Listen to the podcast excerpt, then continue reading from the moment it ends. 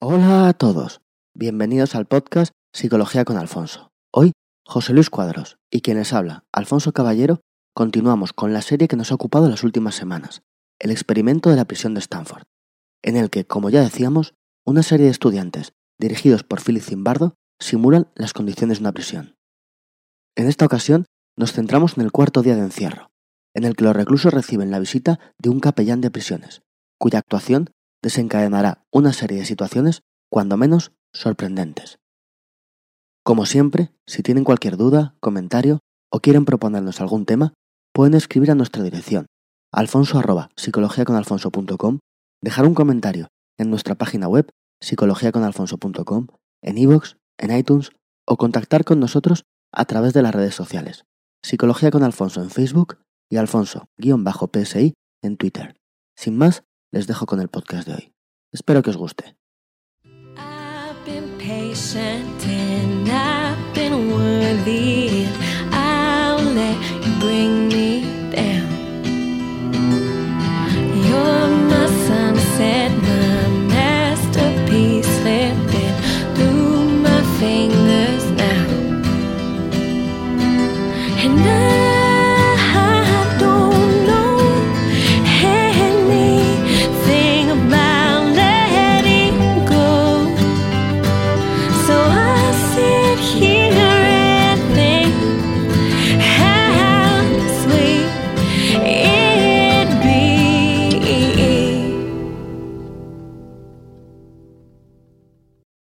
Alfonso, ha pasado mucho tiempo, bueno, no tanto tiempo, pero no el tiempo que queríamos. Han pasado ya dos semanas, ¿no? Desde la última vez que, que grabamos, que estos días yo estoy resfriado y normalmente un resfriado no nos impide para muchas cosas, pero para grabar un audio, desde luego que no es, Si hay grabando con el moquillo debe ser bastante desagradable Claro. de grabar y de oír. sobre todo de oír, sobre todo de oír.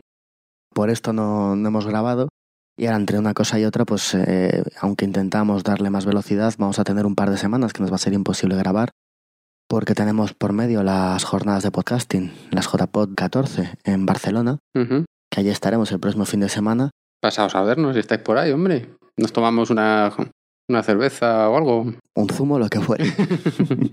Nos tomamos cualquier cosa, podemos charlar, habrá charlas interesantes, habrá un montón de podcasters, si queréis pasaros, pues oye, una alegría que nos dais. La verdad que sí. Volvemos a, a grabar en cualquier caso, decimos que un poco más, más lento de lo que queríamos, queríamos que esto fuera un poquito más rápido, disculparnos, pero bueno, Bueno, de todas formas, bueno, esto lo digo también porque hemos tenido mucho feedback durante este tiempo, que os lo agradecemos un montón. Y hay personas que están muy interesadas sobre el podcast, sobre la serie esta de, de la prisión de Stanford, pero también hay personas pues, que echan de menos el formato anterior. Hubo otras temáticas quizá, Sí. ¿no? Que, que no sea tanto tiempo normalmente. En nuestros audios hemos ido alternando. Pues algunos audios de experimentos con audios de, de otros temas, como puede ser de inteligencia emocional, como puede ser de algún tipo de, de terapia, como puede ser algo relacionado, bueno, muchos temas, ya lo, ya lo sabéis. En este caso queríamos dar un poco de velocidad a esta serie, pero ya veis que entre una cosa y otra, pues nos ha sido imposible hacerlo. En cualquier caso, por supuesto, cuando acabemos la serie de- del experimento de Stanford, que no nos queda tanto, eso es lo que quería yo decir para esas personas, que yo sé porque algo me has contado, no mucho, que no, realmente el experimento no duró las dos semanas, eh, creo que eran dos semanas que estaba... sí, 15 días eran así. Mm, Realmente duró bastante menos. Y vamos ahora por el día 4, ¿no? Vamos por el día 4, no nos queda tanto en efecto y, y cuando acabemos esta serie de podcast, pues volveremos a tratar, pues a tratar nuestros temas más habituales, aunque evidentemente no dejaremos de lado pues de vez en cuando analizar algún experimento o algún tema de psicología social que también es algo que nos pide mucha gente. Sí, la verdad que sí. Había también una petición que me, me llegó un poco dentro porque nos pedían el análisis del viaje de Shackleton por el Polo Sur. Ya ves que a mí la figura de Shackleton me encanta. Lo que pasa es que se nos escapa un poco de... Bueno, el, libro es muy interesante. El libro que no, a mí me regaló este libro un amigo, un amigo, un buen amigo que tenemos los dos. También es amigo de Alfonso. Ignacio se llama. Un saludo desde aquí. Un saludo. Eh, el libro que se llama Atrapados en el hielo, de unas fotos preciosas. Nos estamos yendo mucho de la temática. Eh, pero el libro, la historia que te cuenta es para analizarlo psicológicamente también. ¿eh? Sí, sí, sí, puede ser. Pero bueno, que nos vamos por las ramas. Pues vamos a por el día 4, ¿no? Vamos por el día 4, por este, este miércoles de agosto de, de 1971. donde, como decíamos, en la Universidad de Stanford se ha organizado un experimento en el cual se simula una prisión y en el cual pues, eh, nueve reclusos y nueve carceleros, estudiantes todos ellos, interpretan sus papeles en, en la prisión de Stanford que decimos. Bueno, ahí interpreta su papel todo el mundo. El, el que era el director del experimento es, es- más que director del experimento es el director de la prisión. Incluso los padres cuando iban a ver a sus hijos a la prisión parecía que iban a ver a presidiarios y no a sus hijos. O sea, ahí eh, ya lo hemos dicho hasta la saciedad de lo rápido que se metió todo el mundo en el papel. Sí, una de las claves es como todos en estas circunstancias empiezan a actuar según su papel, empiezan a cumplir su rol con una facilidad tremenda y hoy, en, eh, en este miércoles, veremos cómo se incluyen nuevos actores a nuestro, a nuestro pequeño drama que también se meterán de una forma muy directa en el papel, algunas veces de forma sorprendente. Pues venga, venga. En cualquier caso, el día pues comienza por la mañana, como todos los días, muy pronto, con, con unos divertidos recuentos de los guardias. Y en este caso hay un preso, el preso 819, que se niega a levantarse como los demás. Son las 6 y 10 de la mañana, los carceleros están llenos de energía y este preso se niega a levantarse, dice que se encuentra mal, se queja mucho. Los carceleros, por supuesto, como reacciona a esto, no pueden hacer otra cosa que meterles en el armario que tienen dispuesto a tal efecto, meterles en el hoyo, le dan menos tiempo para ir al baño, el preso después de esto también se niega a hacer los ejercicios después del recuento que hacen a los demás a los demás presos y como consecuencia de esto, porque además los carceleros, recordamos que estaban bastante enfadados, estaban frustrados, se sentían un poco tontos por aquello del intento de fuga, que finalmente no era un intento de fuga del, del día anterior, pues bueno, digamos que no están especialmente contentos, así que obligan a los demás reclusos a mantener los brazos abiertos hasta que éste decline o ceda en su actitud. No cede, los demás se agotan, le mandan al hoyo. Al final lo que, lo que sucede es que este preso cada vez se va quejando más. No veremos a lo largo del día cómo va evolucionando. Y no se rebelan sus compañeros contra él porque al final les están castigando a ellos por culpa de que él no quiere hacer su papel. A lo largo de todo este día veremos cómo lo que vienen a ser rebeliones o intentos de resistencia organizada empiezan ya a no, a no darse en la prisión. Sí que hay de vez en cuando algún tipo de rebelión, pero siempre a nivel individual. Ya no se produce esa organización entre presos. ¿Y eso por, por qué? De alguna forma están todos convencidos de que la mejor forma de salir es callarse y esperar. De alguna forma han, han cedido, muchos de ellos. Bueno, en el fondo es verdad. Solo les quedan, en teoría, dos semanas. Ya sabemos que mucho menos. Le mantienen en el hoyo y después le dejan salir y empiezan pues a, a castigarle con realizar en la hora de trabajos, con trabajos pues que son realmente en cierto punto humillantes. Un castigo, ¿no? Trabajos que utilizan como castigos y que se repetirán a lo largo de los días. En este caso pues le hacen por ejemplo limpiar los retretes con las manos. Les, les hacen trasladar cajas sin sentido de un sitio a otro durante horas eh, por, por la presión. Cuando acaban, bueno, pues se, encierra en la celda y impide que entren, que entren a por él. Los carceleros reaccionan ante esto castigando más y haciendo a los otros trabajar, trabajar más y más y más. Y él empieza pues a pedir, a pedir un médico. Ujú. ¿Y ¿Pero se encuentra mal o es un...? Dice que se encuentra mal, eh, la monta por la mañana cuando no quería levantarse coge y cuando está encerrado coge unas almadas de, de las prisiones y las destroza, ¿no? Y llena todo aquello de, de plumas o de, o de relleno. En cualquier caso, los guardias, como no saben actuar de otra forma, lo único que hacen es castigar a los demás o, o castigar, castigarse, eh, castigar al mismo. En cualquier caso, mientras que este recluso está encerrado y después de estar encerrado le consiguen sacar y le consiguen meter en, en el cuarto, pero bueno, le dejan un poco como, como al margen porque dice que está enfermo, pues en el día de hoy se va a producir un hecho que, que ya desde el principio decíamos que pues que iba a suceder y es que Zimbardo había quedado con un capellán de prisiones para que algún día se pasara por la, por la prisión. El objetivo de Zimbardo era que él, que era una persona que había tenido contacto con diversos presidios a lo largo del país, pues pudiera decirle si la presión que él había realizado realmente se parecía a una prisión de verdad.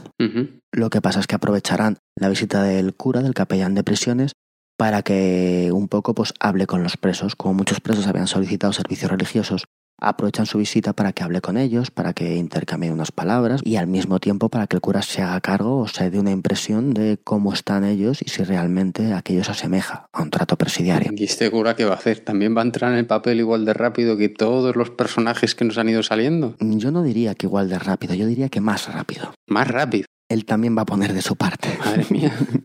Él realmente, simplemente y llanamente, actúa como si aquello fuera una prisión desde el primer momento. Bueno, él es fácil meterse en el papel. Su trabajo es ser capellán de prisión en una, en una. Y justo lo que hace es realizar su trabajo. claro. Lo que pasa es que aquello no es una prisión. Ahora veremos lo que, lo que quiero decir. Es decir, Zimbardo le pide que hable con todos los estudiantes y, y bueno, pues él va uno a uno, ¿no? Lo primero que sucede es que todos los estudiantes, todos los presos, cuando el capellán pues llega a ellos y dice, bueno, ¿quién eres? Tal, ¿cómo te llamas? Eh, preséntate.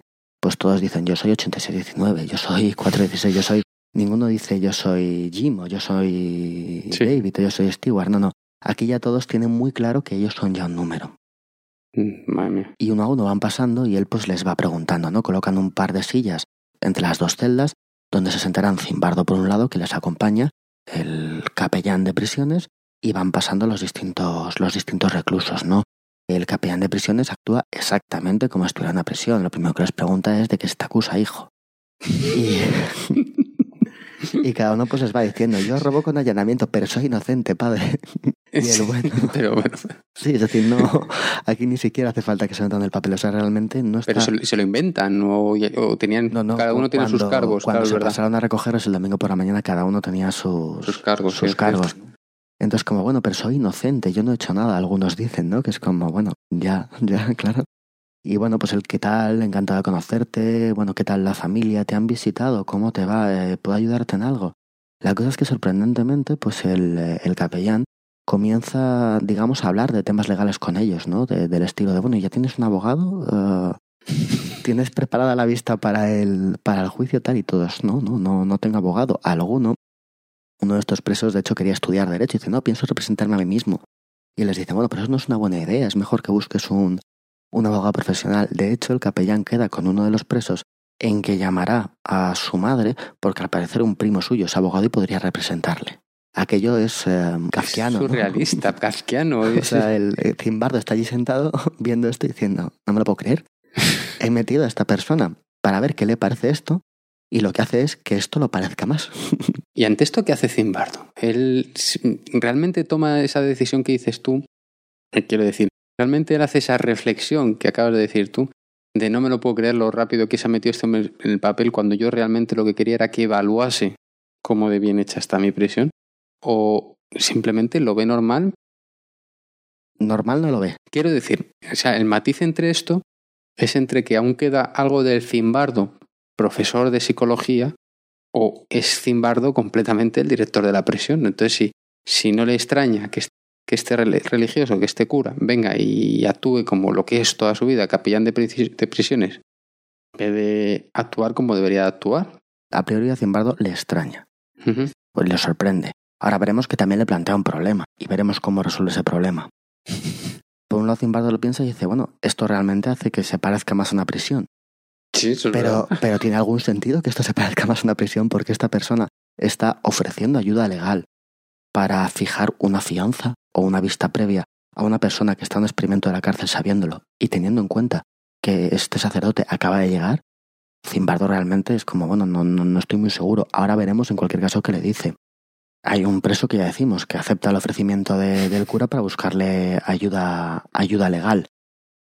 Y hay un preso, el 819, que al final de cuando ya todos han pasado, ¿verdad? Han ido pasando uno a uno, solamente me parece que había un preso que, que no quería, al final incluso pasa un rato con el, con el sacerdote. Y este preso que se ha levantado de buena mañana, la ha montado y que estaba bastante destrozado, pues también finalmente le animan, le ven mal realmente, le animan a ir a hablar con el cura. Cuando hablar con el sacerdote, pues le cuenta que se siente muy mal, que se siente destrozado, que está cansado, que está agotado, que se pone a llorar, dice que, que aquello no se puede, que no se puede controlar, pero que no puede abandonar la prisión, que cómo va a abandonar, que no puede dejar de lado a sus compañeros.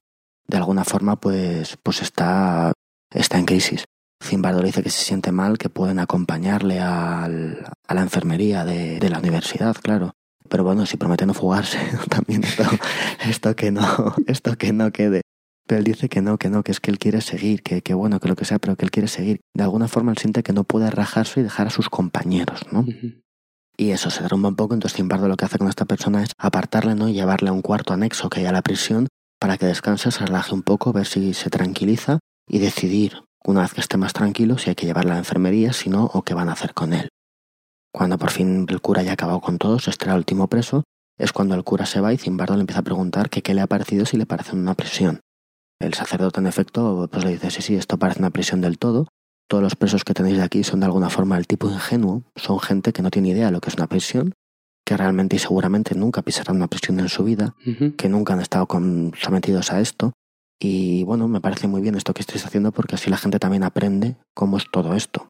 De alguna forma dice que, que eso, que todos estos presos están actuando de una forma que a la larga no es adaptativa a una prisión y que esto se da en las primeras semanas, pero que luego a priori se les debería de quitar. Zimbardo, encantado con eso, ¿no? Pues le comenta al, al sacerdote, bueno, y todo esto que has dicho de, de llamar aquí al, al abogado y tal, era un poco para meterte en el papel, ¿no? Para que esto quedara más realista, ¿no? Y, y claro, el sacerdote le dice, hombre, pues, pues no. Pues no. Yo evidentemente si le he dicho esto a este preso, yo tengo que cumplir con mi palabra y según salga de aquí voy a llamar a la madre para que hable con su primo abogado y le pueda representar. Dios mío, me gustaría ver la cara de la madre. y de Zimbardo. Madre mía.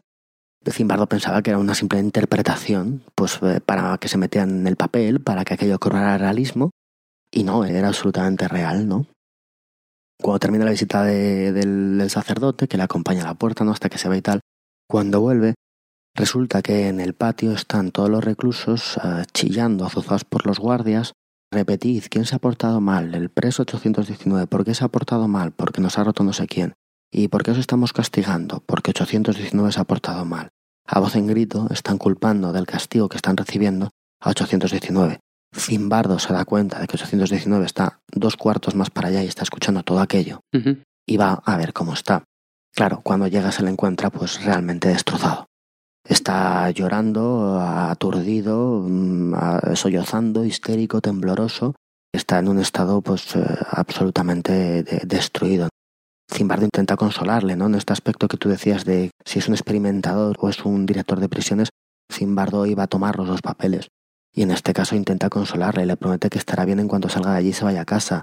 Le dice que bueno, que no hay ningún problema. Mientras que le dice todo esto, el preso todo el tiempo es como no, no, no me puedo ir, yo tengo que volver dentro, no, no puedo dejar a- al resto de compañeros, no, tengo que entrar y demostrar que yo no soy mala persona como están diciendo, que yo no les quiero, no quiero que les castiguen como están diciendo, y sigue y sigue y sigue hasta que Zimbardo para y dice, oye, mira, que tú no eres 819, tú eres Stewart, yo no soy el director de la prisión, yo soy Zimbardo, un profesor de psicología. Esto es un experimento y tú te vas para casa. Ujú. En ese instante, pues eh, se derrumba, se queda ahí y bueno, acompaña a Zimbardo y abandona la prisión. Esta persona tuvo que, que recibir tratamiento psicológico. Madre mía. O sea, un día, algún día tenemos que hacer un podcast hablando de por qué de las personas cuando se meten en una dinámica, estamos hablando en este caso una dinámica destructiva, una mm, dinámica mala, de la que pueden salir simplemente dando un paso adelante, ¿por qué las personas no salen?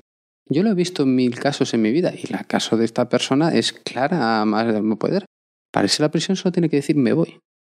Pero es que ni se lo plantea. Sigue en su dinámica que le está destruyendo, que le está haciendo daño, que no tiene ningún sentido. Luego veremos que va más allá. Esto de que tendrían que simplemente dar un paso y decir me voy, veremos que es aún más que eso. ¿Y por qué le cuesta tanto al ser humano hacer eso? Romper una dinámica, romper una rutina que, Bueno. no, que, ve clara- que está claro que no lleva a ningún lugar, que está claro que no sirve de nada, que está claro que sirve de mucho mal. ¿Por qué nos cuesta tanto? Hay muchos motivos. En este caso que tú estás diciendo, lo primero habría que ver si él se da cuenta de que puede romperla. Ya dijimos aquí que de alguna forma el primer día, cuando aquel preso que abandonó el experimento les dijo que aquello no era tanto un experimento y que ellos no podían escapar, esta idea pasó a formar parte del imaginario colectivo. No es que ellos no pensaran en, es que ni siquiera lo contemplaban. Para ellos, la idea de abandonar la prisión quedaba fuera de su campo de acción.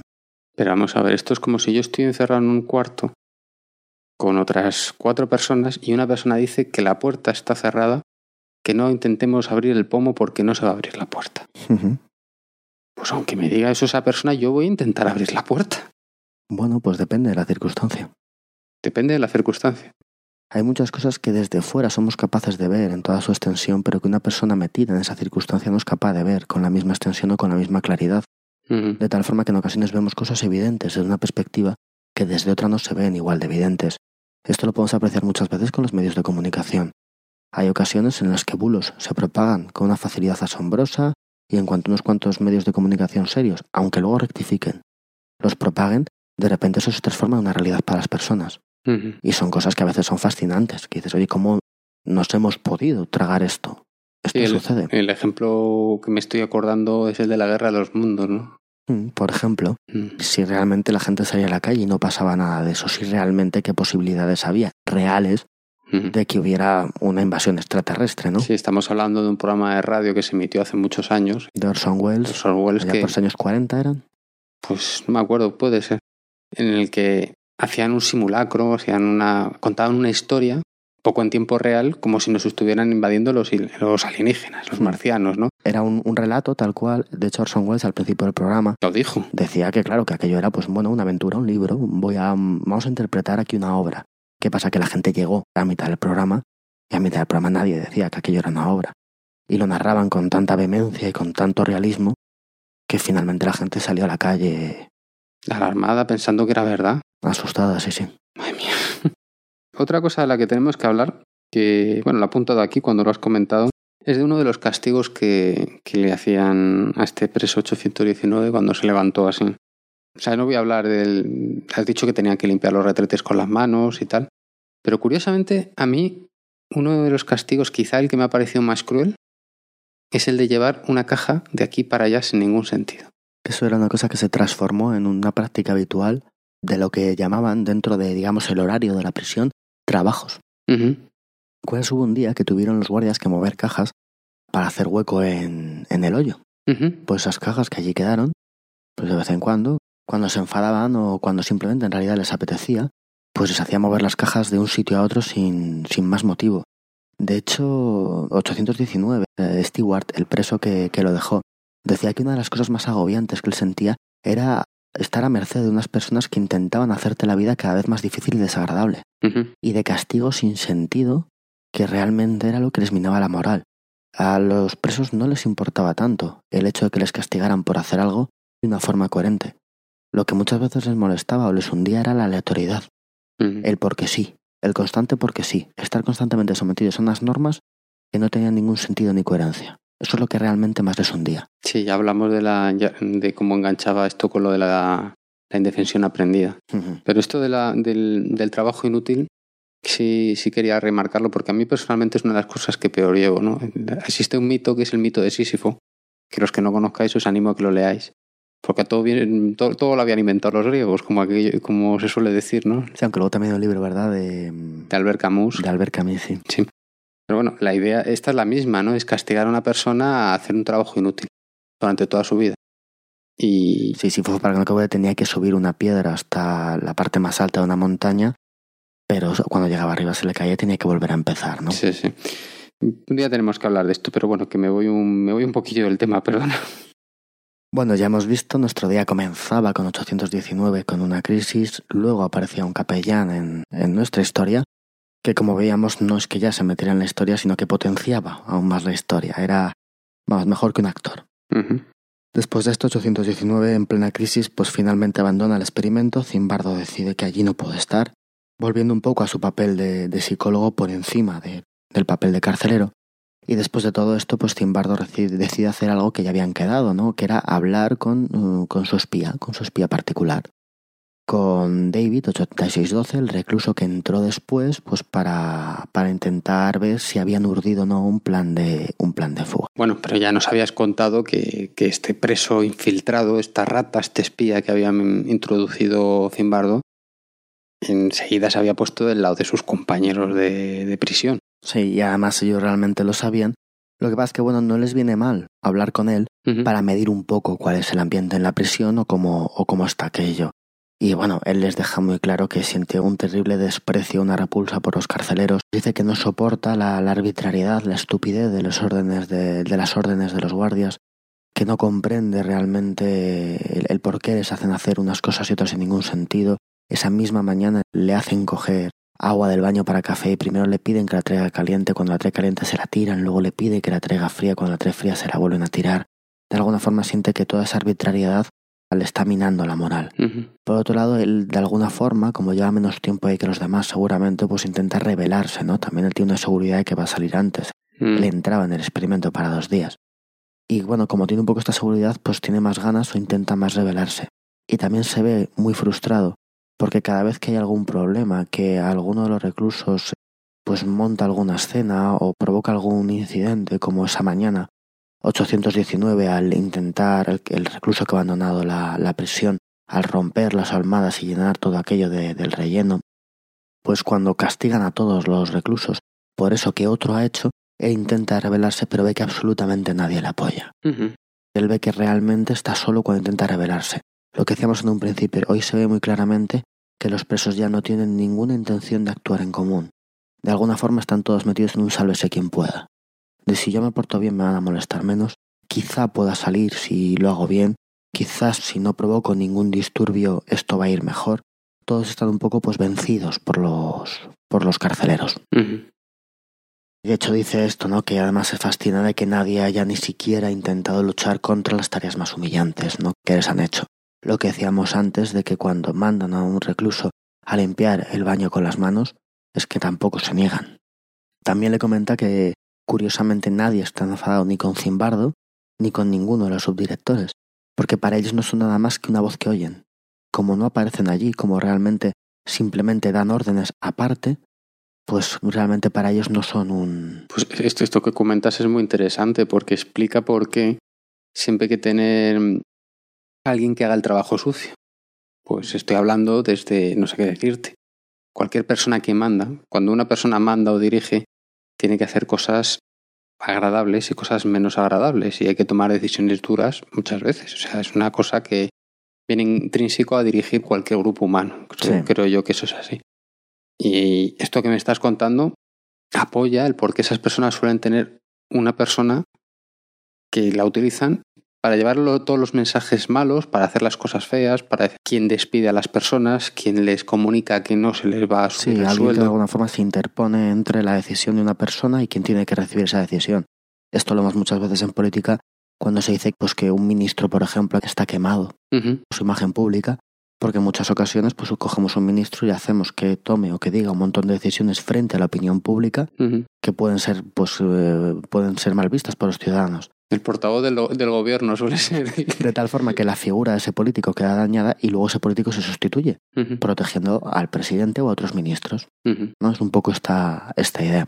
De hecho, imagínate si estaría esta persona pues quemada, estaría harta de su situación, que en un momento dado por la mañana, mm, ya harto de intentar rebelarse de forma infructuosa, se acerca a un oficial de prisiones y le dice directamente, oiga, señor oficial de prisiones, ¿cree usted que cuando termine este estudio podrá volver a ser un ser humano? Ya llega a un tal punto que, que está desesperado que es como de "Ah, dice cualquier cosa. Por supuesto, el, oficial de, prisiones le responde, al hoyo. y se acabó, y se acabó el diálogo. Como hemos visto que este recluso ha abandonado, antes había abandonado otro recluso, están empezando a faltar reclusos para el experimento. Así que ya tenían organizado que un nuevo recluso entrara. En este caso, un nuevo recluso que será el 416, que pues después de que esto suceda, pues a media mañana entra en la prisión, es desparasitado, vamos, le echaban aquel polvo que echaban para que aquello pareciera que le estaban quitando piojos o lo que fuera que pudiera traer a la prisión, le quitan su ropa, le ponen el traje, en esta ocasión se toman toda la calma con él, claro, ya tienen tiempo, no es como el primer día que lo hicieron de forma rápida, y el preso pues se ve metido de lleno en la prisión, ¿no? Además este preso no es un confidente, que recordemos que este confidente que decíamos era un alumno de Zimbardo, este es uno de los presos que respondieron a aquel anuncio que ponían en el periódico. Según llega el recluso nuevo, él llega, entra en, el patio de la prisión y ve de repente a, los guardias dictando una carta a los reclusos. Decíamos que lo de las visitas a los reclusos iba a ser pues una cosa más o menos común o cotidiana que permitieran visitas, pero en este caso él llega y les ve dictando una carta.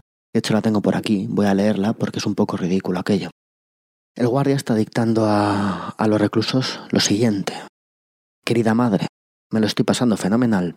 La comida es muy buena y estamos todo el día riendo y jugando. Los oficiales me tratan muy bien, son muy majos. Seguro que te querían muy bien. No hace falta que me visites, porque aquí estoy en la gloria. Y ahora poned ahí el nombre que os hayan dado a vuestra madre, el que sea. Y después decís, afectuosamente, tu hijo que te quiere. Esto es la carta que el guardia estaba haciendo que los presos escribieran para luego enviarla. que no tiene el menor sentido. Pero de alguna u otra forma así se divertían. Cuando este recluso nuevo entra, lo primero que ve es a todos los presos escribiendo en corro alrededor de este guardia que está dictando esta carta. Como menos se, se, encuentra, se encuentra sorprendido. Como para los presos es importante recibir las visitas, nadie dice nada. Mientras que el preso llega a la prisión, surge un nuevo problema y es que hay una puerta que tiene el cerrojo estropeado. Y uno de los presos se encarga en mostrar a todos los guardias que él puede entrar y salir cuando quiera. Lo cual a los guardias no les sienta especialmente bien. Y bueno, pues eh, lo que hacen es que cogen una cuerda, atan la cuerda a las dos puertas de la prisión de tal forma que al estar atadas entre ellas no se pueden abrir desde dentro, dejando a los presos encerrados esperando luego arreglarla. Mientras que hacen esto, alguien empieza a chillar que alguien tiene un arma, uno dice que si tiene una aguja, que si tiene un pincho. Entonces los guardias pues empiezan a reaccionar golpeando las puertas, nuevamente cogen los extintores, mientras que están golpeando las puertas, uno de los presos consigue quitarle una porra, es decir, de repente se provoca una situación como la que vimos el primer día, que está a punto de, pues a punto de, de, de liarse un gran problema Un motín. un motín. Lo que sucede es que, bueno, finalmente los carceleros mantienen un poco la cordura después de rociarles con el extintor, claro, y deciden que, bueno, mira, da igual lo que hagáis dentro, aquí solo hay una puerta, tarde o temprano tendréis que salir. Finalmente consiguen entrar, cogen al preso que había estado entrando y saliendo y le meten en el hoyo, pero esta vez, pues atado de pies y manos. Y por supuesto, pues como se han portado así de bien, tendrán un castigo. El castigo en este caso es privarles de comida. Vaya. Después de dejarles sin comer, eh, sacan a 5704 del hoyo, al preso que tenían atados de pies y manos, le dejan tirado en el suelo y, y empiezan a obligar a los demás a bailar alrededor del corro de la patata. Les hacen cantar distintas canciones, Amazing Grace, vuelven nuevamente a pedirles hacer flexiones, acaban finalmente de nuevo cantando el himno de la patata y curiosamente, a petición de los reclusos, bueno, los reclusos piden a los carceleros si en lugar de, de acabar la canción diciendo sentadito me quedé, pueden acabarla diciendo en el hoyo me quedé. De aquí, ¿En serio? en serio, Pero, pero, pero vamos a ver. a petición de los reclusos. No sé si sería su macabro humor o si ya simplemente es que les daba igual. Pero esto, pero esto puede ser que se estén tomando de broma el experimento. Hombre, pues podría ser. ¿Tú crees que eso están tomando de broma en No general sé. con lo que vemos? No, como hasta ahora no, pero suena. Suena, y esto porque, ¿verdad? no se me ocurre. Como que un recluso le pide al carcelero, oye, ¿qué te parece si... Tendrá más gracia, ¿eh? Si lo acabamos así. Pues, pues así lo piden. Bueno, después de esto a media tarde vuelve el cámara, aquel que había grabado los... Sí. que había grabado los encierros, pero bueno, le permiten grabar muy poco, solamente el pasillo, y no dejan que, y no dejan que entre ahí. Pero ¿qué es lo que sucede? Ahí es donde se produce el cambio de turno. Pero esa mañana, con todo lo que había pasado con el, con el sacerdote, Zimbardo empieza a pensar sobre eso de que el sacerdote salga de- del experimento y se decida llamar a la madre de un preso para mandar allí un abogado de oficio. Y dice, bueno, ¿cómo arreglamos esto? Este vuelve a ser mi zimbardo. El de me van a, me, me van a saltar la prisión. Este sí.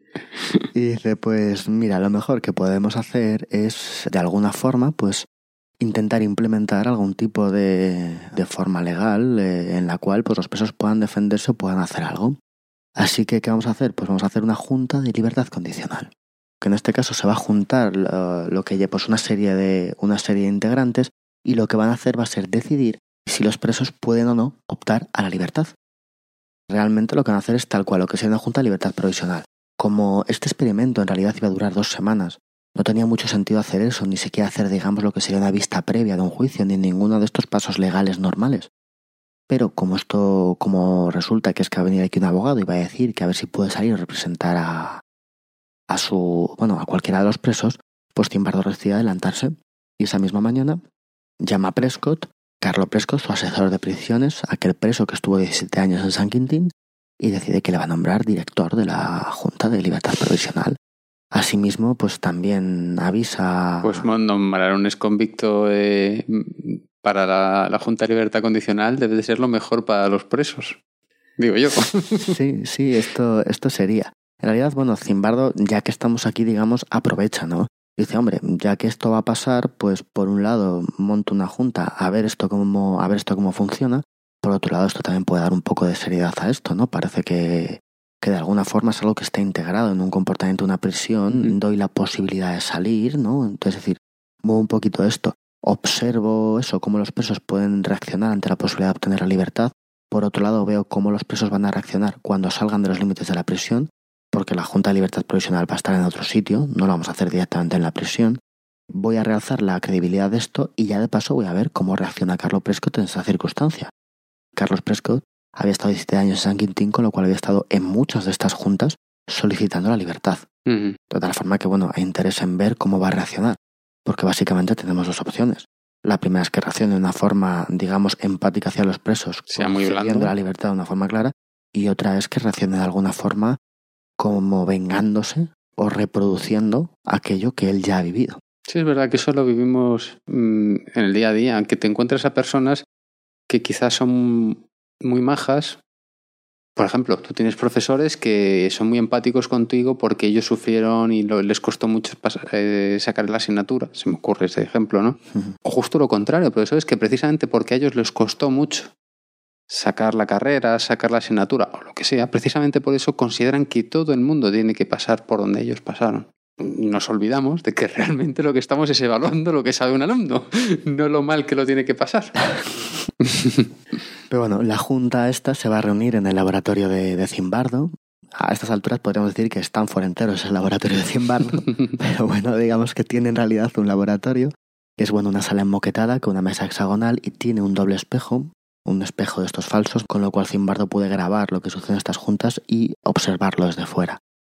La junta la compondrán el dos de los segundos de Zimbardo, que le suelen ayudar, uno que graba y otro que es el subdirector de la prisión, luego un estudiante de posgrado y una secretaria que mayormente pasaba por allí. De los ocho reclusos que quedaban antes de que entrara 416, el, el último que ha entrado, pues el personal considera que cuatro de ellos, digamos que cumplen los requisitos para solicitar la libertad condicional. Y les hacen rellenar pues una pequeña carta diciendo por qué se creen dignos o por qué se creen merecedores de optar a esa libertad condicional a pesar de estar presos. Y la tienen que leer en alto ante el tribunal. Luego lo leerán. Digamos que a los presos lo que se les hace es que se les recoge en la, en la prisión, se les ponen las esposas, se les tapa la cabeza con una bolsa de papel, se les ata con la cadena una, la pierna de uno con la del otro y se les lleva a esta sala donde se va a reunir la Junta de Libertad Provisional.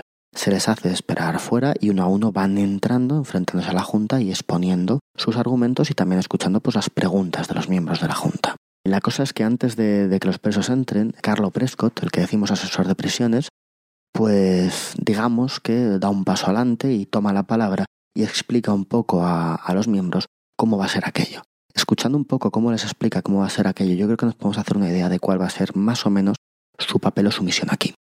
Se dirige al resto de los miembros de la Junta y lo que les cuenta es más o menos esto. No cito más o menos textualmente sus palabras. Carlo Presco cuenta. Es un hecho conocido que las juntas de libertad condicional rechazan solicitudes de libertad ideales, es decir, de personas que comparecen tras haber tomado clases, haber hecho psicoterapia o haber recibido orientación. Les niegan la libertad porque son pobres, porque son reincidentes, porque en su barrio nadie les apoya, porque sus padres han muerto, porque no tiene una fuente de ingresos, porque no les gusta su cara o porque dispararon a un policía en un dedo.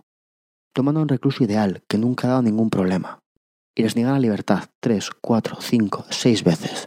A los chavales jóvenes, que es más probable que vuelvan a la prisión, que es más probable que estén tan influenciados y confundidos por el entorno de la prisión que nunca puedan reintegrarse a la sociedad, se les suelta con mucha más rapidez que a las personas que actúan con naturalidad, que nunca se meten en problemas, que se las arreglan para robar y hacer chanchullos con el cuidado suficiente para no volver a prisión.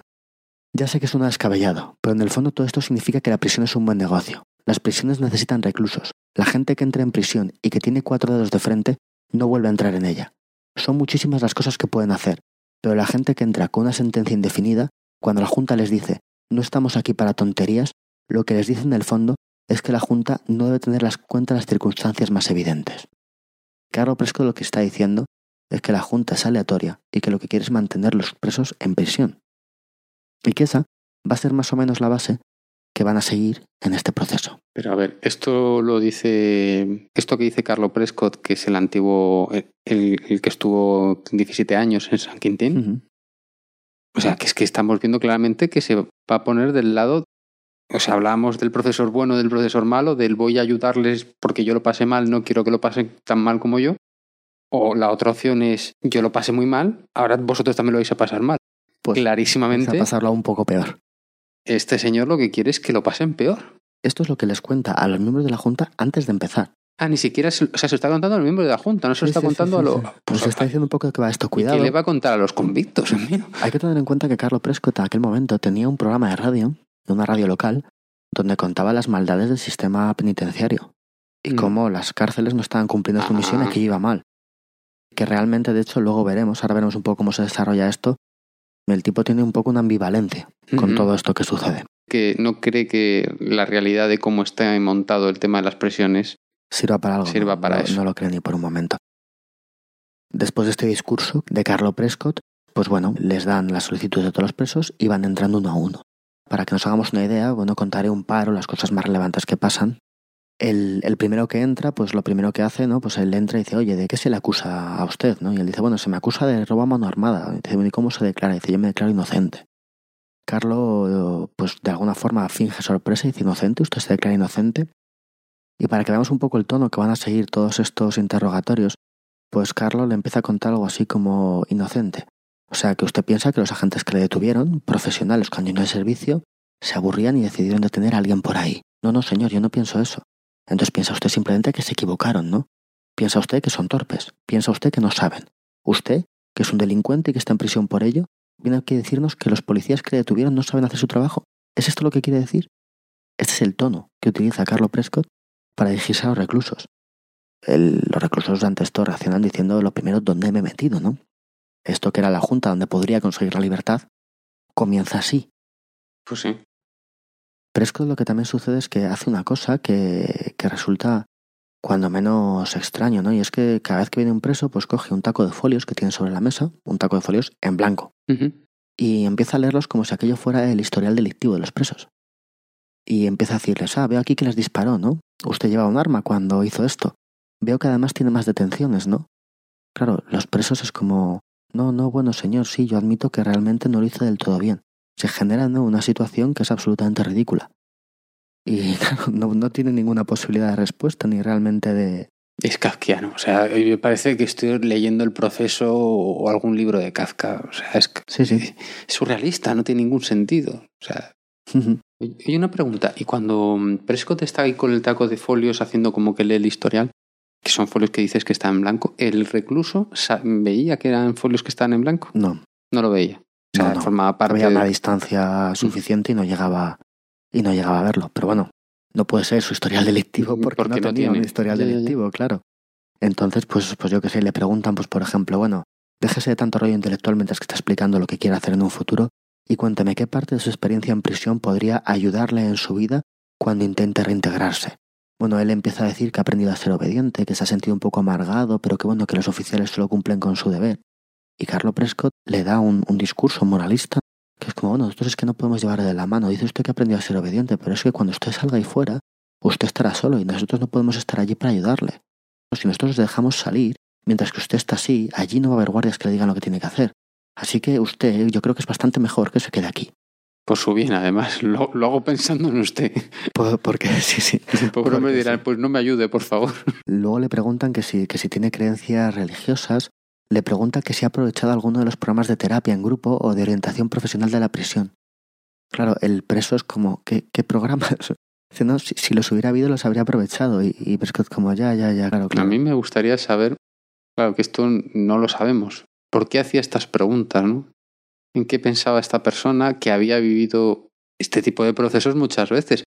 No sabemos si él está haciendo un proceso típico que él cree que ha vivido, que realmente ha vivido, si las cosas son así, si no son así, o no lo sé. O sea, Él lo que está haciendo en realidad es imitar los procesos a los que él asistía. bueno, pero es él, que... de hecho, alguna vez contaba que cuando él iba a alguno de estos procesos, por un lado, muchas veces veía que los integrantes de la Junta de Libertad Condicional, o como se llame la, la instancia, muchas veces estaban leyendo, pero que al final con el tiempo descubrió que no estaba leyendo ni siquiera su historial, sino que leía el del siguiente para ganar tiempo. Y que en el momento en el que le preguntaran algo, él directamente ya sabía que no le iban a dar la libertad. Mm. Un poco esa es su experiencia, de una experiencia de algo aleatorio.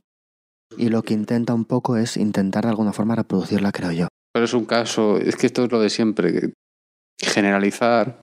Claro, sí, sí, sí, sí. Él habla de su experiencia, claro, Ah. y él está allí reproduciendo su experiencia, Mm. sin ninguna duda. Su experiencia de San Quintín, y también hablamos de San Quintín en el año 71, ¿eh? Claro. ya que estamos hablando de otra época, de toda esta época que había motines en las prisiones, donde realmente las condiciones, entiendo, espero, que fueran distintas de las que hay ahora. Veremos. Claro. ¿Qué sucede? Que este recluso, más o menos, pues tenía sus motivos, él quería salir por lo que fuera. Pero es que hay algunos reclusos que cuando se les permite pues presentar su solicitud y de alguna forma, bueno, pues intentar coger la libertad, escriben cosas que hacen que Prescott se enfade aún más, hacen que Prescott este nivel de agresividad que ha mostrado con nuestro primer preso todavía aumente un poco más. El primer recluso abandona la sala, se le vuelve a esposar, se le vuelve a poner la bolsa y se le deja esperando al resto de, al resto de reclusos. Me está recordando alguna revisión que hice yo. Con bolsa y todo. No, pero bueno. Para que no supieras dónde estaba el laboratorio. Se- Sentí que era muy aleatorio, pero bueno. Pues ahora mismo, ese es mi sentimiento. Seguro que, que el profesor tenía otro Yo sé- punto de Yo vista. sé que si tienes una revisión no la harías así. No, no, no. No, yendo a re- revisión yo de alumno, ¿eh? No, sí, sí, yo me refiero, profesor. porque si tú fueras profesor creo que no lo harías. Mm. Creo que no lo harías así, no dudes. No lo sé, igual me vuelvo como fresco. Pero bueno, el caso es que, que entra el siguiente recluso, que es aquel recluso asiático que decíamos, que ha sufrido una evolución bastante marcada durante, durante estos días. Empezó siendo alguien que no participaba, o que estaba un poco apartado, y poco a poco se ha ido haciendo más rebelde, ¿no? Pues la carta que lee Prescott antes de que entre este recluso es la siguiente. Verán ustedes, deseo la libertad condicional para poder llevar mi nueva vida a este mundo tan desesperado y enseñar a las almas perdidas que la buena conducta se ve recompensada por el afecto, que el cerdo materialista únicamente posee a los pobres que ha expoliado, que el delincuente común se puede rehabilitar por completo en menos de una semana y que Dios, la fe y la fraternidad sigue con toda su fuerza en nuestro interior. Creo ser merecedor de la libertad condicional porque mi conducta ha sido irreprochable a lo largo de toda mi estancia. He sabido disfrutar de sus comunidades, pero he descubierto que es mejor avanzar hasta cotas más sagradas y elevadas. Más aún, podemos tener la plena seguridad de que, por ser producto de un entorno perfecto, mi rehabilitación será completa y eterna. Que Dios les bendiga a todos muy atentamente 3401. Les ruego que me recuerden como un ejemplo magnífico. ¿Vale? Esto es lo que le Prescott. Este es un pelota, este es un... E- Este, bueno, yo, yo diría que esto es un poco irónico. De hecho, es el único rebelde de los que hay. Lo que está contando aquí es intentar reírse un poco. Claro, mientras tanto, los guardias también ponen su prescripción de lo que sea, ¿no? Algunos guardias dicen que causa problemas sin cesar, que es un alborotador del 3 al cuarto, pero que sigue con docilidad cualquier mal ejemplo. Vamos, que no le quieren de ninguna forma, los, los guardias están de acuerdo. ¿Qué es lo que sucede por encima de que este, de que este recluso, el 3401, escriba esta carta? Que claro, Carlo Prescott, muy muy contento con la carta no está. Y si a una persona que entraba ahí realmente, digamos que de alguna forma escribió una carta, vamos a decir que seria, y poniéndose en manos de él, le trató de esta forma, Mm, pues claro, a este recluso le trata aún peor. mm. Y encima este recluso, claro, si había escrito esta carta, era porque no se esperaba que aquello fuera así. Y bueno, se lleva pues la discusión que tienen o la conversación que tiene, acaban con un francamente no le daría libertad ni aunque fuera usted el último interno de la prisión. Esto es como como acaba. Yo me lo De esperaba hecho, peor. no, no, no te cuento todo lo que le dijo, pero, pero vamos, de hecho Prescott hay un momento en el que él está hablando y Prescott le interrumpe, le empieza a hacer preguntas, pero no le deja contestar. Le empieza a decir que tres ciudadanos le vieron salir de la escena del delito, delito que no ha cometido. Y después de decirle esto, dice, ¿y se atreve usted a hablar de fraternidad? ¿Y se atreve usted a hablar de valores? ¿Usted, que le han visto salir de la escena de delito? ¿Usted, que es un delincuente? Vamos, para verlo, claro. Por supuesto, no... ni libertad, ni, ni nada. No obstante, este preso al final del día, un poco antes del final del día, abandonaría la prisión por, por culpa de un problema en la piel, una reacción alérgica que tiene. Pero si se quiere ir, es que volvemos a lo mismo mil veces. Dios, si se quiere ir, que se vaya, que esto es un hecho, experimento. de hecho, ahora, ahora vamos con esto, ¿no? Si este hombre tiene la, la lucidez mental para hacer esa carta irónica y tan no sé qué, ¿por qué no tiene la lucidez mental para decir me piro de aquí? Sí, sí. De hecho, el tercer preso que entra, de los cuatro que tiene que haber, ¿no? Para el cual, según su carta, es muy importante su cumpleaños, que quiere pasar con sus amigos. De hecho, es, que realmente sacarlo Prescott es bastante hábil echando las cosas en la cara de la gente, porque este recluso ya dice, bueno, cuando me inscribí en el experimento no recordé que era mi cumpleaños y que no iba a poder estar, lo conté mal los días, o lo que sea. Y para mí es muy importante el poder estar con mi familia y con mis amigos para el día de mi cumpleaños. Cuando Carlo Prescott lee la carta, lo primero que hace es mirar al preso y preguntarle, ¿está usted diciendo que nosotros no somos capaces de organizar un cumpleaños.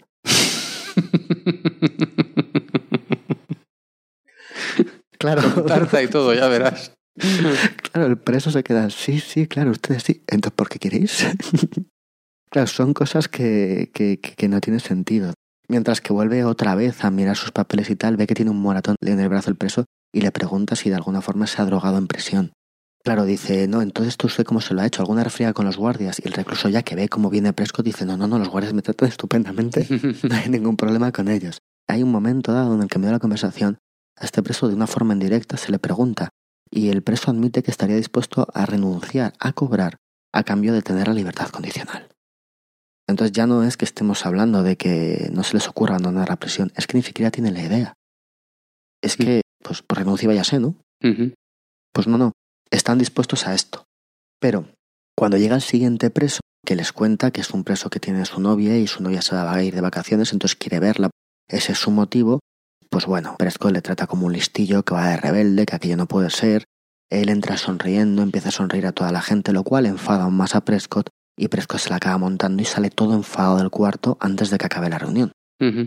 A lo cual, aprovechando que Carlo Prescott sale enfadado de la estancia y, y, bueno, indignado porque el recluso todavía se ríe en su presencia, pues Zimbardo decide que, que le ha parecido bien lo del preso anterior y que por qué no podrían preguntar a todos si estarían dispuestos a renunciar a sus ingresos por obtener la libertad condicional.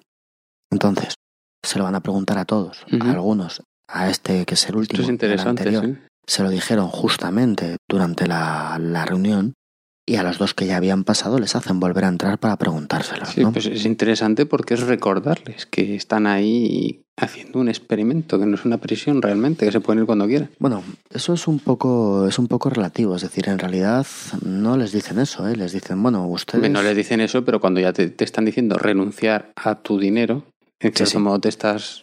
La pregunta sería, ¿estaría usted dispuesto a renunciar a todo el dinero que ha ganado hasta ahora a cambio de recibir la libertad condicional? Esto, como decimos, por un lado dice que estaría, lo cual en ningún momento ellos están diciendo que si renuncian se vayan, aunque debería ser obvio, Sí. en realidad no lo dicen. Tenemos que tenerlo en cuenta, y de alguna forma ellos siguen pensando que de allí no se puede salir. En un principio, Prescott sobreinterpreta con el primer recluso y lo que le dice es cuánto estaría usted dispuesto a pagar por salir de aquí, que es una cosa bastante distinta, Sí. lo cual el recluso dice, no, no, yo no pagaría nada. Finalmente le hace la pregunta que le pide Zimbardo y realmente de los cuatro reclusos, menos el recluso asiático, el que hace la carta, la carta graciosa, todos ellos dicen que sí, que estarían dispuestos a renunciar al dinero por obtener la condicional. Y tenemos que recordar que realmente el motivo por el que estos presos están fundamentalmente en el experimento es por el dinero. Sí. Menos uno de aquellos que quería practicar por si era detenido, que ya no está en el experimento, pues básicamente es la mayor motivación. Además, curiosamente, después de que le hagan la pregunta, la mayor parte de los presos juntan los brazos y bajan la cabeza para que les pongan las esposas y, la bolsa. Es decir, que dicen, sí, sí, yo estaría dispuesto y después de eso se vuelven a dejar apresar y se vuelven a dejar poner en la fila para volverse a llevar a la prisión.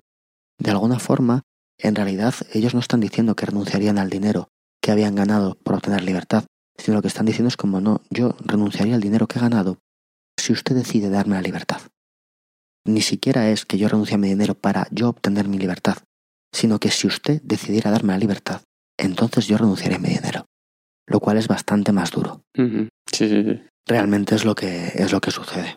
Ninguno de ellos realmente tiene conciencia de que se puede ir de allí o de que aquello sea un experimento. Para ellos ya realmente es una prisión y la Junta de Libertad forma parte como todo lo demás. Entiendo además que la actitud de Carlo Prescott no les ha ayudado especialmente a sentirse más seguros o confiados. En cualquier caso, esto es un, un golpe porque ninguno de los reclusos cree que es su decisión poder salir de ahí, cuando en todo momento tendría que ser su decisión poder salir de ahí. Pero bueno, cuando acaba la Junta de Libertad Provisional, pues lo que, lo que deciden hacer es ver qué hacen ¿no? con esos cuatro presos que hay. Carlo Prescott decide que uno de ellos, según su experiencia, está a punto de derrumbarse y que deberían de dejarle, deberían de dejarle salir porque si no va a dar problemas.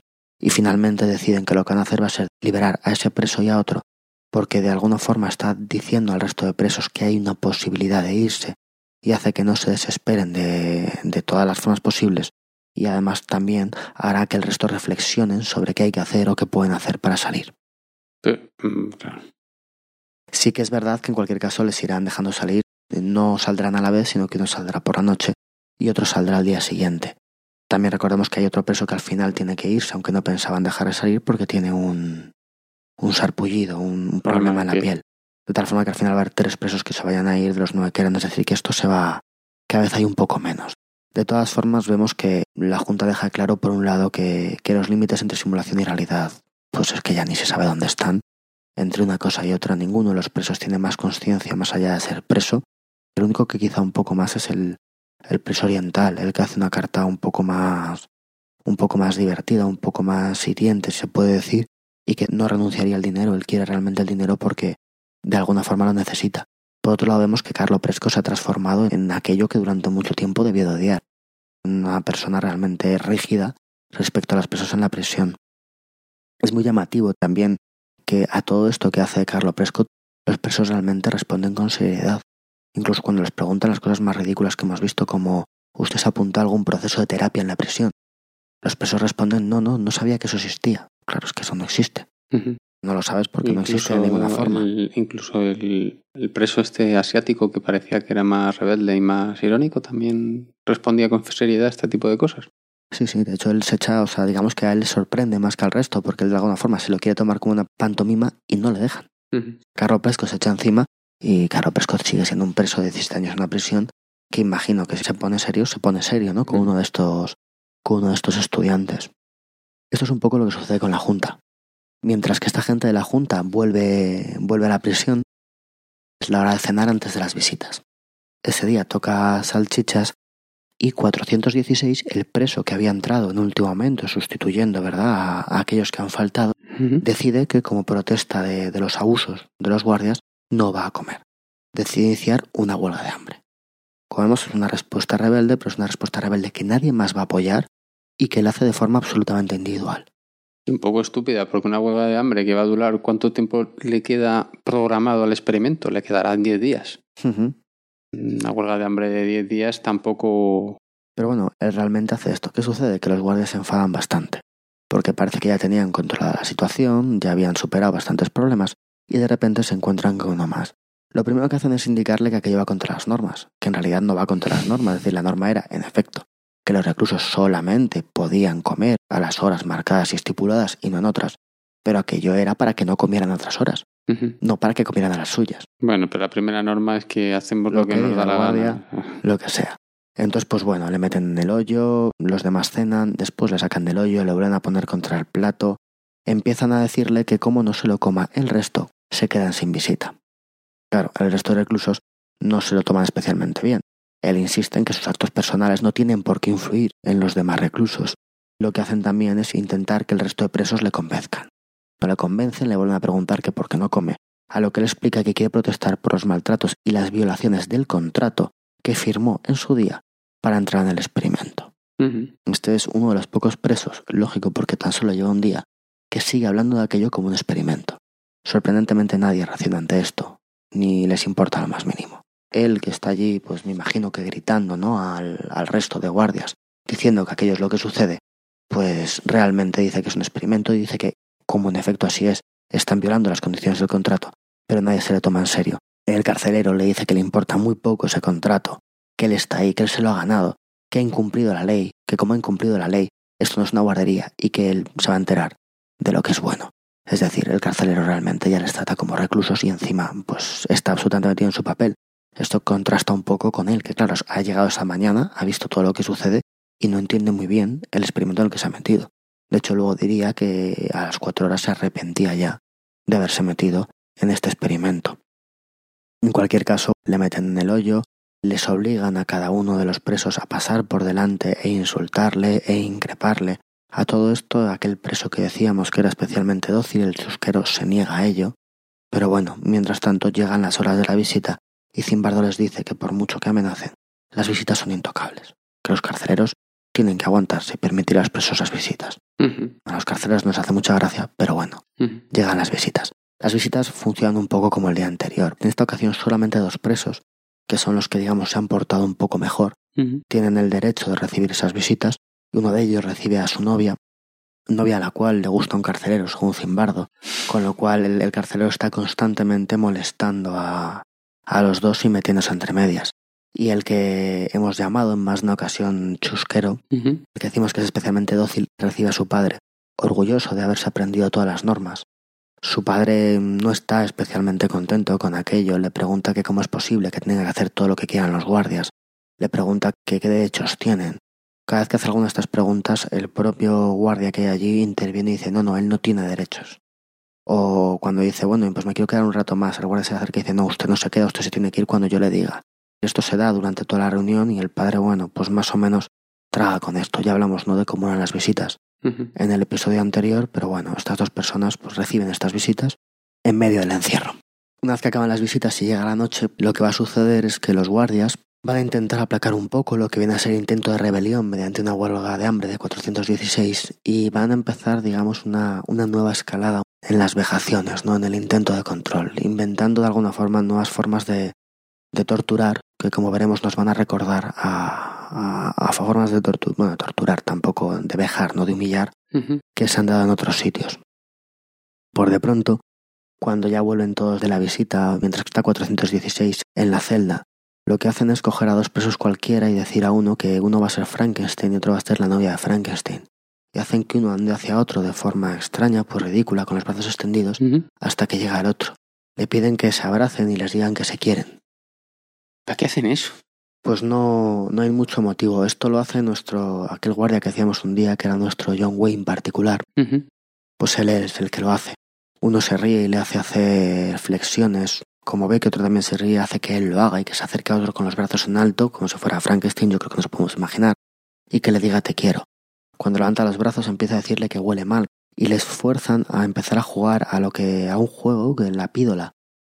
Lo llama Zimbardo, que bueno, básicamente consiste en que uno, que uno se agacha y otros van saltando encima.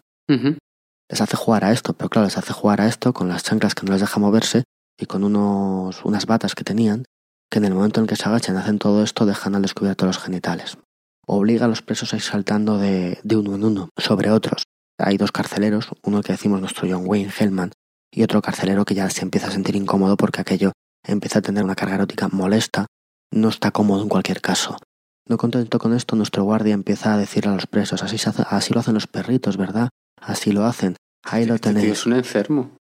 Ahí lo tenéis, eh, bien puesto detrás tuyo. Venga, ¿por qué no lo hacéis como los perritos? Es decir, esto está empezando a ser así.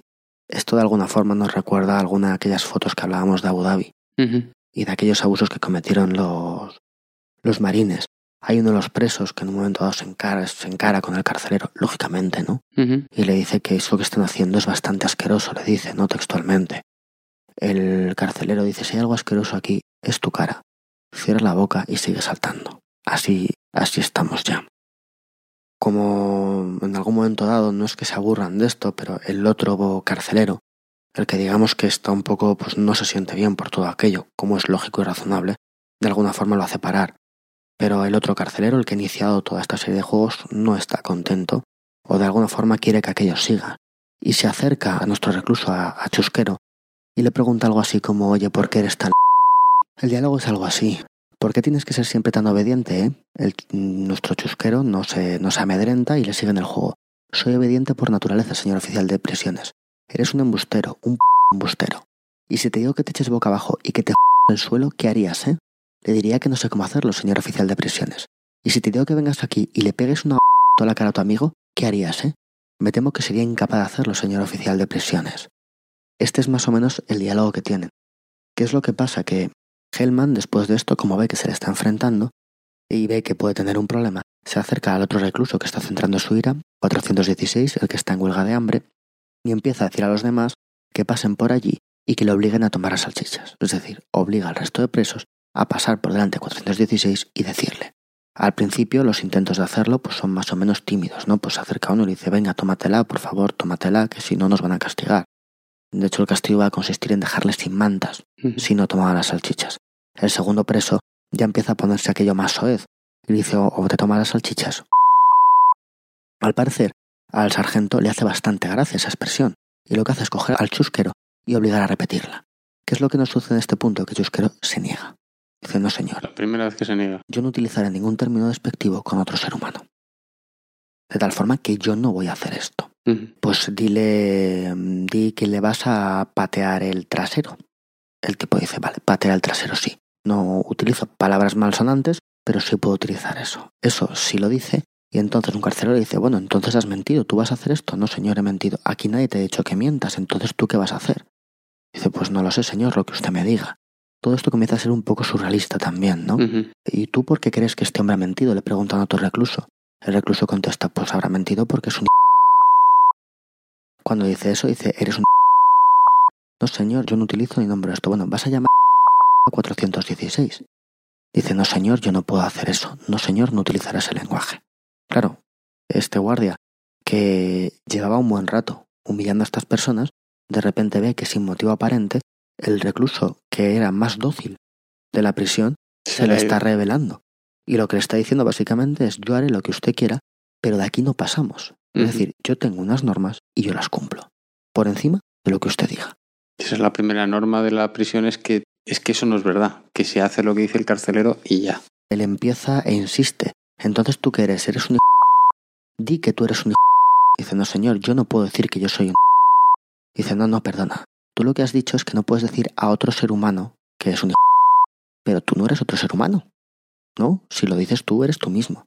Claro, el chusquero ya no sabe qué decir. Pero bueno, empiezan a discutir sobre si es a los otros o si es a sí mismo. Finalmente, Chusquero consigue salir bastante airoso de la situación, diciendo, no señor, nunca voy a utilizar la expresión de tal forma que, más o menos, nuestro carcelero, que ya veía que aquello no iba a estar bien, ve una salida y dice, venga, lo ha dicho. Aunque no lo haya dicho como yo quiero, hemos conseguido que lo diga, y por de pronto, igual hasta me quedo tranquilo. ¿Qué sucede? Que una vez que lo dice, dice, venga, pues al suelo y 10 flexiones por decir palabrotas. Lógicamente. Lo que sí es verdad es que Chusquero parece que es un tipo de principios y que al menos hay ciertos límites que no va a sobrepasar, cosa que tampoco se ha visto con otros presos que sin embargo eran más rebeldes. De hecho, luego él explicaría que cuando entró en la prisión, lo que se propuso, según sus propias palabras, era ser el mismo en la medida en la que se ha llegado a conocer. Decía que su filosofía en la prisión era no causar ni aumentar el deterioro de carácter de ningún compañero recluso, ni el suyo propio, y evitar siempre que castigaran a alguien por culpa de sus actos. Es decir, que realmente tenía unos ideales mayores en los cuales no podía renunciar o al menos no en cierta medida.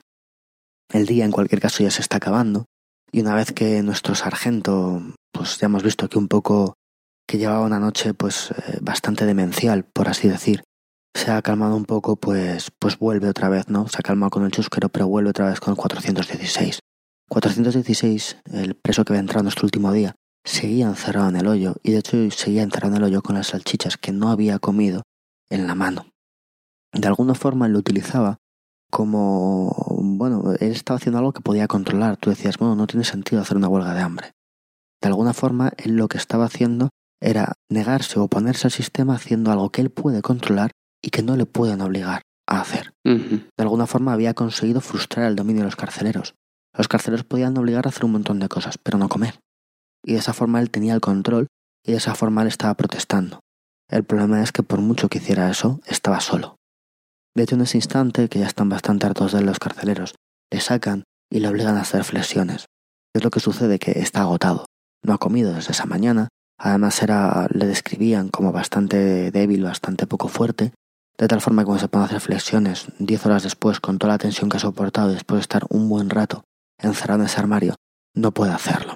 Se empiezan a burlar, dicen que lo que está haciendo es el amor con el suelo, empiezan a burlarse de una y otra forma. Finalmente, bajo los gritos de los guardias, cuando por fin consigue levantarse del suelo y consigue elevarse, el sargento que lleva ya toda la noche eh, molestando a los presos le pone un pie en la espalda y le empuja contra el suelo estampándole. Zimbardo recuerda, y yo creo que en, en uno de los posts que tenemos en la página web hay unas fotos del experimento. Dentro de esas fotos había unas ilustraciones de un preso en Auschwitz y uno de los maltratos que, que los guardias de Auschwitz hacían a los, a los prisioneros judíos era precisamente eso, obligarles a hacer flexiones y cuando subían les golpeaban con el pie estampándolos contra el suelo. Y de repente aquí, pues están reproduciendo de alguna forma esos malos tratos. Es curioso esto que dices de, de la importancia que tenía para esta persona, para la fortaleza mental de esta persona, el controlar algo, el sentir que controlar algo. Porque me ha recordado el famoso poema de, de Nelson Mandela, Soy el, capitán de... el de Invictus, sí. el de- y eh, la idea es la misma, ¿no? Es tener algo en el que yo soy el capitán, es algo que no me pueden quitar, ¿no? Claro. Eso es muy importante para, para mantener la... Para la mantenerte. Para mantenerte simplemente, ¿no? La cabeza o como ser humano, el saber que hay un punto donde nadie puede llegar, algo que nadie te puede arrancar, ¿no? Y en realidad esto es lo que hacía. Realmente él no podría hacer eso con otra cosa en esta prisión. Pero negándose a comer es como, no, no, si yo decido no comer, yo lo he decidido. Y eso es mi posesión. Se está reafirmando. Eso es mi voluntad. Lo es que además de todo esto, encima el, el sargento este de prisiones les da un sermón a ellos, ¿no? Les explica que, que esto les sirva de ejemplo después de, de llevar a cabo este maltrato. Que, que no tienen por qué desobedecer, que han mandado algo que podían hacer y que no tiene por qué ofender a alguien. Les explica que no están allí por ser buenos ciudadanos y que tanta tontería le da asco, que a ver si espabilaban de una vez. Es decir, además de todo esto, se permite dar un sermón a, dar un sermón a los presos. Cuando ya el día está acabando, el, el día acaba con 416, de momento encerrado en el armario, y, y Hellman, el- nuestro John Wayne particular, pues ideando un nuevo plan para, Para humillar, para ya acabar de humillar, de molestar a los presos y dividirles del todo. Y después de un rato decide, mientras que los presos están, en, están ya en, en sus camas, están ya en sus celdas, decide explicarles que, que, que quieren, que tienen dos opciones. Si saca 416 del hoyo, ellos dormirán sin mantas. Si quieren dormir con mantas, 416 se queda en el hoyo. Bueno, si se comía las salchichas, todo aquello se acababa, pero esto ya hemos visto que no era, no era viable. Finalmente, de los que quedan, la mayoría de presos deciden quedarse con la manta y de esta forma pues sacrificar a 416. Ah, y Desde su punto de vista, por culpa de ello, nos estam- de él nos estamos quedando sin mantas porque tengo yo que, Claro, que, tener han piedad yo han con conseguido en efecto dividir a los reclusos y su dominio pues ha acrecentado. Y así acaba nuestro día, este día un poco largo, ¿verdad? Sí, mm, han pasado muchas cosas. En la prisión hemos tenido a un, a un sacerdote, hemos tenido una junta de libertad provisional, hemos tenido dos reclusos que salen y un recluso que entra, Una huelga de hambre. hemos tenido una huelga de hambre, hemos tenido muchas, muchas cosas. Pero bueno, este es nuestro, nuestro miércoles, nuestro día 4 en, en la prisión de Stanford. Esto se está yendo de las manos, Alfonso. Bastante, ¿verdad? Sí, sí, sí. Sí, esto último, estos, estos malos tratos que vemos como, pues, de alguna forma, porque un individuo, en este caso, ¿verdad? Porque era un carcelero, se le cruza algo en la cabeza, pues se inicia una escalada que es, que es brutal. También vemos como los presos al final están ya divididos y cada uno, esto es un sálvese quien pueda, que yo tengo que mantener la cordura como pueda y donde pueda. Sí, bueno, y vuelvo a decir lo que dije hace una hora. que ¿por qué nos cuesta tanto romper la rutina, romper la dinámica? Si cuando quieran se van. Pero no lo saben, ya no, lo saben. Ya, ya están tan metidos en esos que se les ha olvidado Sí, que se pueden ir. O sea, eh, es una de las cosas que me quedo para reflexionar. Esto y, y bueno, también toda la idea esta de la necesidad que tú tienes cuando todo se desmorona, cuando todo se viene abajo, cuando tú pierdes el control de todo, de sentir que hay algo en lo que tú controlas. sí, Puede ser una huelga de hambre, puede ser un poema, puede ser reafirmarte en tus pensamientos, en lo que tú muy quieras. importante que no entren ¿no? hasta ese punto, hasta ese límite o hasta ese No lugar. te pueden destruir, efectivamente. Esto es. Vamos, ya el- el hecho de estar hablando estos términos nos Sí. vuelve a, mostrar lo que hemos dicho ya en los tres días anteriores, ¿no? Que están completamente metidos. que aquí na- nadie se escapa y los que entran no lo arreglan. Yo eh, realmente no creo, o sea, estoy convencido de que esto no es una buena reproducción de lo que es una cárcel. No, que Sí, no puede serlo. Pero es muy curioso, sobre todo en el sentido que, de que pone muy de manifiesto lo que hemos dicho tantos días, ¿no? La facilidad con la que el ambiente te arrastra, te llevas en esa situación. Sí, sí. Hasta tal punto que estamos viendo personas que están utilizando métodos de defensa típicos de esos ambientes. Sí, También y también gente que está utilizando, por otro lado, métodos de, de humillación, de extorsión, torturas semejantes a otros que se han visto en ambientes reales. Y como una persona se toma la revancha en una prisión, aunque no sea una prisión. Sí. Me voy a tomar la revancha de todos esos esas libertades condicionales que no me dieron. Carlos Prescott luego hablando con Zimbardo, de alguna forma se arrepentía, ¿no? Decía, bueno, es que yo esto que he hecho me siento mal por haberlo hecho. De alguna forma no sabía exactamente qué hacer, sino reproducir o no reproducir aquello de la presión.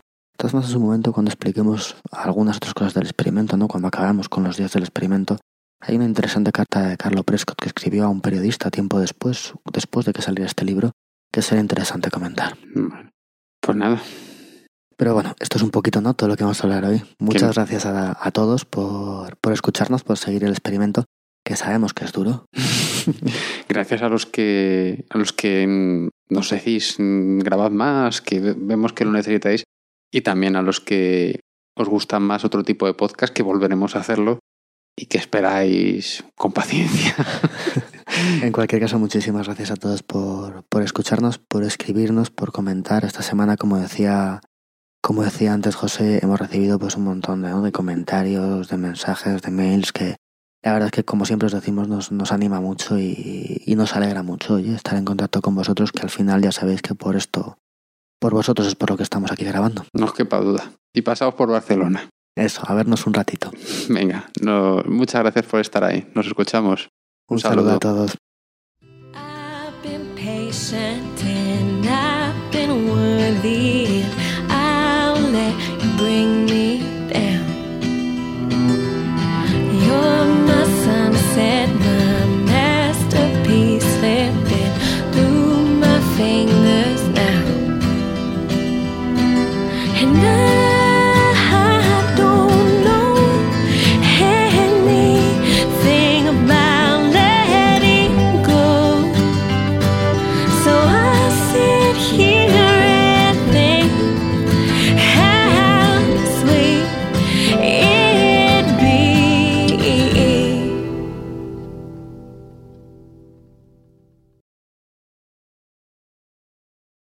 La música del podcast de hoy es Sweet, de Tamara Laurel.